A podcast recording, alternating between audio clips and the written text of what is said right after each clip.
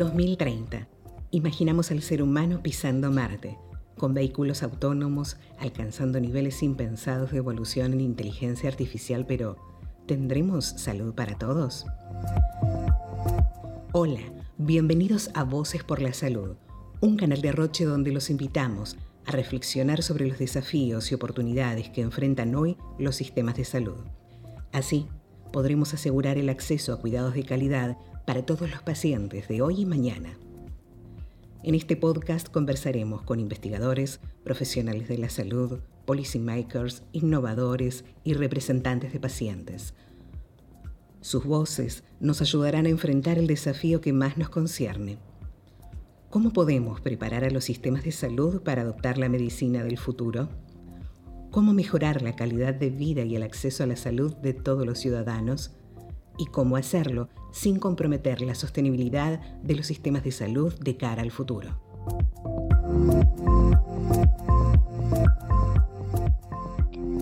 Hola a todos y bienvenidos a este espacio donde les compartiremos información muy importante acerca del cáncer de cuello uterino y cómo prevenirlo.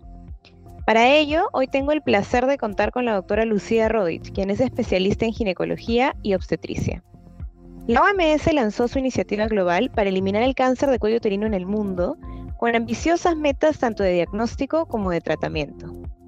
Propone, por ejemplo, que más del 90% de las niñas sean vacunadas contra el VPH, que el 70% de las mujeres sean tamizadas con pruebas de alta precisión como es el test molecular de VPH, y que el 90% de las mujeres que lo necesiten accedan a tratamiento oportuno. En América Latina aún nos encontramos muy lejos de llegar a cumplir esta meta. Actualmente las tasas de mortalidad son tres veces más altas en América Latina y el Caribe que en Norteamérica, evidenciando por supuesto enormes desigualdades en salud. Le doy la bienvenida a la doctora Lucía Rodich, médico especialista en ginecología y obstetricia y ginecología oncológica. Además, consultora en estrategia de prevención y diagnóstico precoz del cáncer genital. Muchas gracias, doctora, por tomarse este tiempo hoy para conversar con nosotros. Doctora, tal vez para iniciar, ¿nos puede explicar qué es el cáncer de cuello uterino? Muy agradecida por la invitación porque realmente es un tema para nosotros en Latinoamérica donde debemos trabajar profundamente y con esta comunicación llegar a muchas personas en todo el continente me parece fabuloso. El cáncer de cuello uterino es la transformación maligna de las células del cuello uterino, que es la parte inferior del útero. Y nosotros lo podemos visualizar cuando hacemos el examen genital de manera sencilla. Es un proceso lento que ocurre a través de los años y por eso puede ser detectado precozmente. Muchas gracias, doctora. ¿Y qué es el virus del papiloma humano? El virus del papiloma humano es un virus de transmisión sexual sumamente común. Se considera que la mayoría de las personas sexualmente activas va a estar expuesta a algunas de las variedades de virus de papiloma. Y la gran mayoría de las personas sexualmente activas van a estar en contacto con este virus en algún momento de su vida.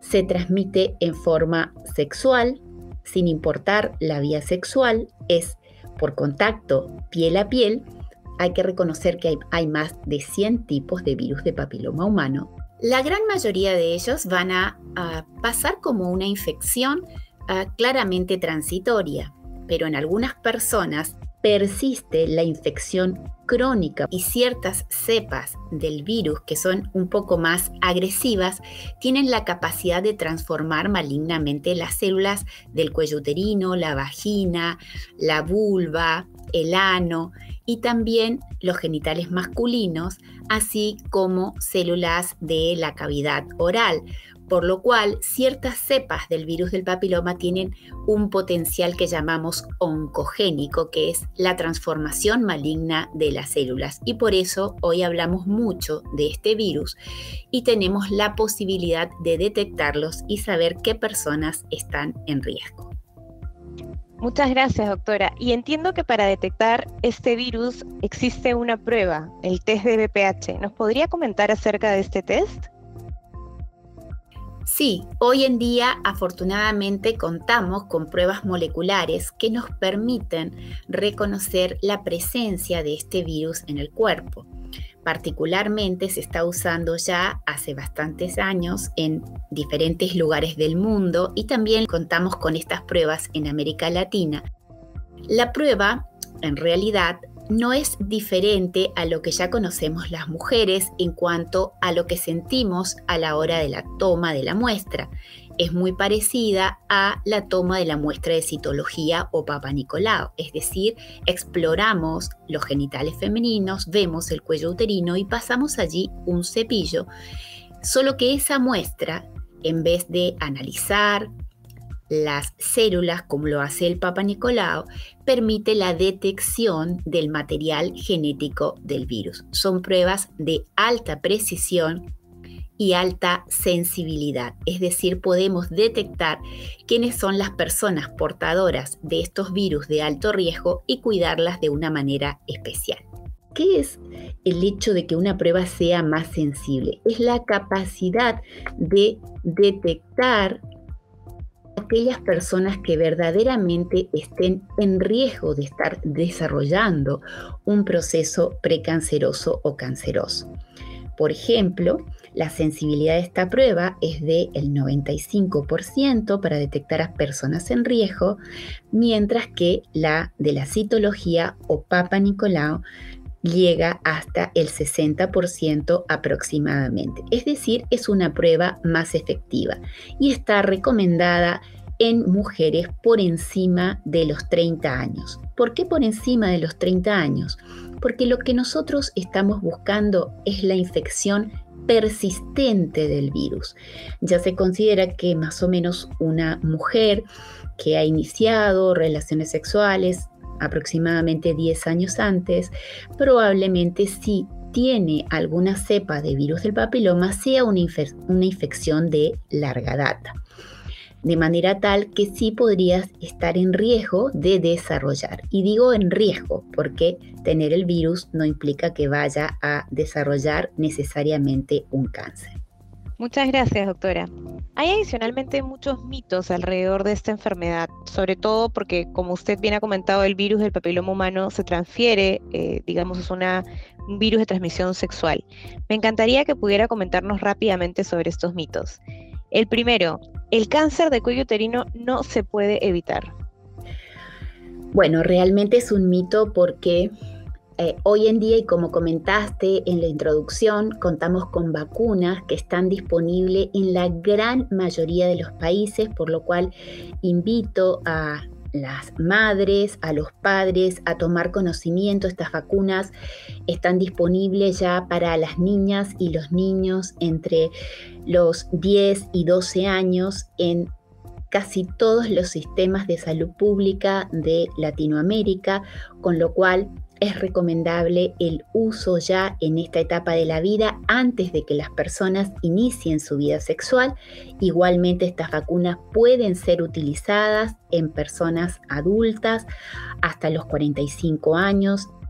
Gracias a las vacunas y a estas pruebas de despistaje o detección precoz, podemos encontrar las lesiones que preceden al cáncer de cuello uterino. Las llamamos justamente precancerosas y eso es gracias a estas pruebas de despistaje, de manera tal que si tenemos una actitud preventiva, un cuidado de nuestro cuerpo y asistimos a nuestras revisiones periódicas, es muy probable que esto pueda ser detectado, tratado y no lleguemos a un cáncer. Es decir, esta es uno de los cánceres realmente que no deberían existir como tal, porque tenemos altísimas chances de prevenirlo y también de curarlo si lo detectamos a tiempo. Muchas gracias, doctora. Un segundo mito, si tengo pareja única, no puedo tener BPH. El hecho de tener una pareja única no me libra la posibilidad de ah, adquirir el virus, porque mi pareja pudo haber tenido otras parejas. tener una pareja estable siempre es eh, saludable, pero la infección por virus de papiloma humano no necesariamente da manifestaciones o yo lo puedo notar tanto en la mujer como en el hombre, de manera tal que eh, puedo adquirir igualmente la infección. Tener la infección no es igual a tener cáncer, de manera tal que no tenemos que angustiarnos ante la presencia del virus del papiloma, en, particularmente los de alto riesgo en nuestro cuerpo, porque eh, la gran mayoría de las veces nuestro cuerpo va a ser capaz, gracias a nuestro sistema inmunológico, de eliminar la infección.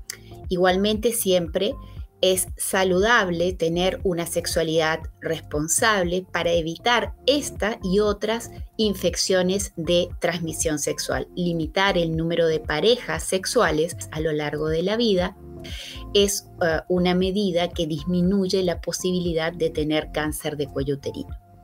Con el uso de condón, limitando, sobre todo si uno tiene relaciones sexuales esporádicas, Muchas gracias, doctora. Y finalmente, ¿tener BPH es igual a tener cáncer? Uy, este es, es el terror cuando las pacientes llegan asustadas a la consulta. La gran mayoría de las personas van a tener una infección por BPH y tener el virus no significa que voy a desarrollar el cáncer. El 90% de las personas en un periodo de seis meses a dos años van a eliminar de su cuerpo gracias a su sistema inmunológico la infección por el virus del papiloma, sea un papiloma de bajo riesgo o uno de alto riesgo, es decir, aquellos que tienen la capacidad de transformar las células a células malignas. Por lo cual, no hay que asustarse ante la positividad de una prueba de BPH. Sí hay que tener cuidado y hacer los controles pertinentes porque somos portadoras de un virus de alto riesgo cuando la prueba nos da positiva y eso hace que pertenezcamos a un grupo de personas que estamos en riesgo. No significa que lo vamos a desarrollar. Tanto el test de BPH como la citología o test de Papa Nicolau son pruebas de despistaje, de tamizaje. Significa que yo separo a las pacientes con una prueba positiva o negativa, separo a las pacientes que podrían estar teniendo algún problema de las que no. Pero el diagnóstico va a, ser realizado con otras pruebas que básicamente en este caso, en forma precisa, es la biopsia de cuello uterino, es decir, tomar una muestra de tejido de las zonas que yo bajo una prueba colposcópica, que es otra de las herramientas de estudio que tenemos, y si yo en la colposcopía detecto una lesión, voy a tomar una muestra de tejido, una pequeña muestra con una pinza de biopsia, y eso va a ser analizado al microscopio para ver si esa lesión representa una lesión precancerosa o cancerosa que amerite el tratamiento. Es decir, tener alguno de los PPH de alto riesgo positivo no significa que voy a desarrollar cáncer, pero sí que debo ser cuidada, estudiada, seguida, controlada de una manera particular para evitar justamente llegar a complicaciones mayores en caso de que ese virus comience a transformar malignamente las células. Entonces, siempre calma, utilizar las medidas de diagnóstico correspondiente, colposcopía, biopsia, ver qué pasa realmente y de acuerdo a esos resultados, tomar las acciones correspondientes. Y por supuesto, y esto es muy importante, hacer el seguimiento correcto. Vuelvo a repetir, la gran mayoría de las personas van a eliminar el virus en un periodo relativamente corto de tiempo y también a razón de esto nuestro sistema inmunológico juega un rol muy importante. Así que los estilos de vida saludables como no fumar, tener una alimentación balanceada, hacer actividad física, dormir de 7 a 8 horas por día, evitar o controlar o mantener a raya el estrés es sumamente importante de manera tal que nuestro sistema inmunológico nos ayude a eliminar esta infección. Y antes de cerrar, quisiera agregar alguna recomendación final en su experiencia eh, para todos los que nos están escuchando hoy. Bueno, hay una cosa que yo siempre hablo con, las pacientes este, o cuando doy charlas con, a la comunidad o a través de las redes. Yo siempre digo que podemos tener la mejor prueba y de hecho la prueba molecular es una gran herramienta con la que contamos hoy en día pero así también eh, puede ser el Papa Nicolau en aquellos lugares que no están disponibles y tener las vacunas, como ya hemos comentado. Pero si no hay una responsabilidad personal, individual, de buscar estas herramientas disponibles y que están en la gran mayoría de los centros, tanto públicos como privados de atención, y yo no voy a tomar esas herramientas para el cuidado de mi salud, realmente, o sea, de nada sirve.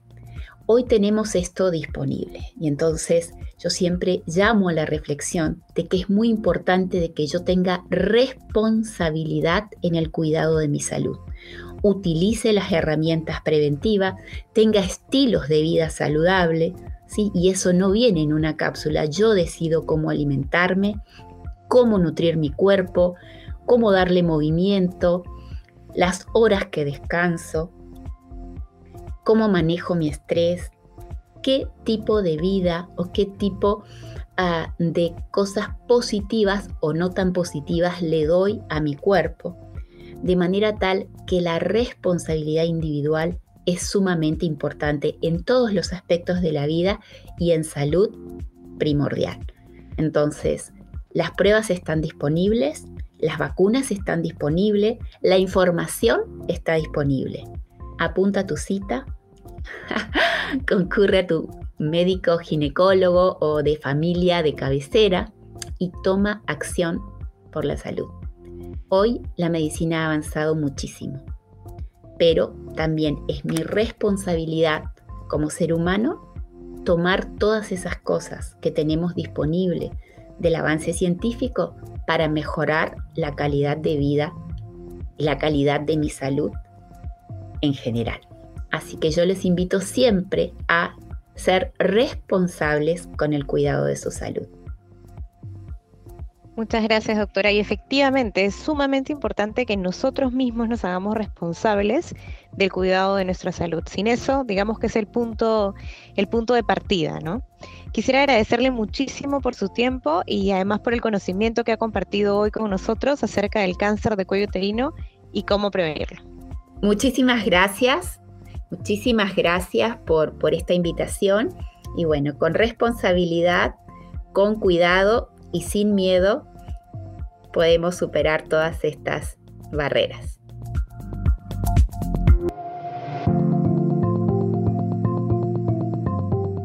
Gracias por escuchar y contribuir al diálogo. No te pierdas los próximos episodios de Voces por la Salud, en los que conversaremos con expertos en salud pública, innovación y organizaciones de pacientes sobre cómo podemos transformar los sistemas de salud para lograr que más personas accedan a una mejor atención sanitaria de manera más oportuna. Visita nuestro sitio web roche.com barra Voices Podcast. Allí podrás encontrar más información que puede contribuir con la conversación sobre la transformación de la salud.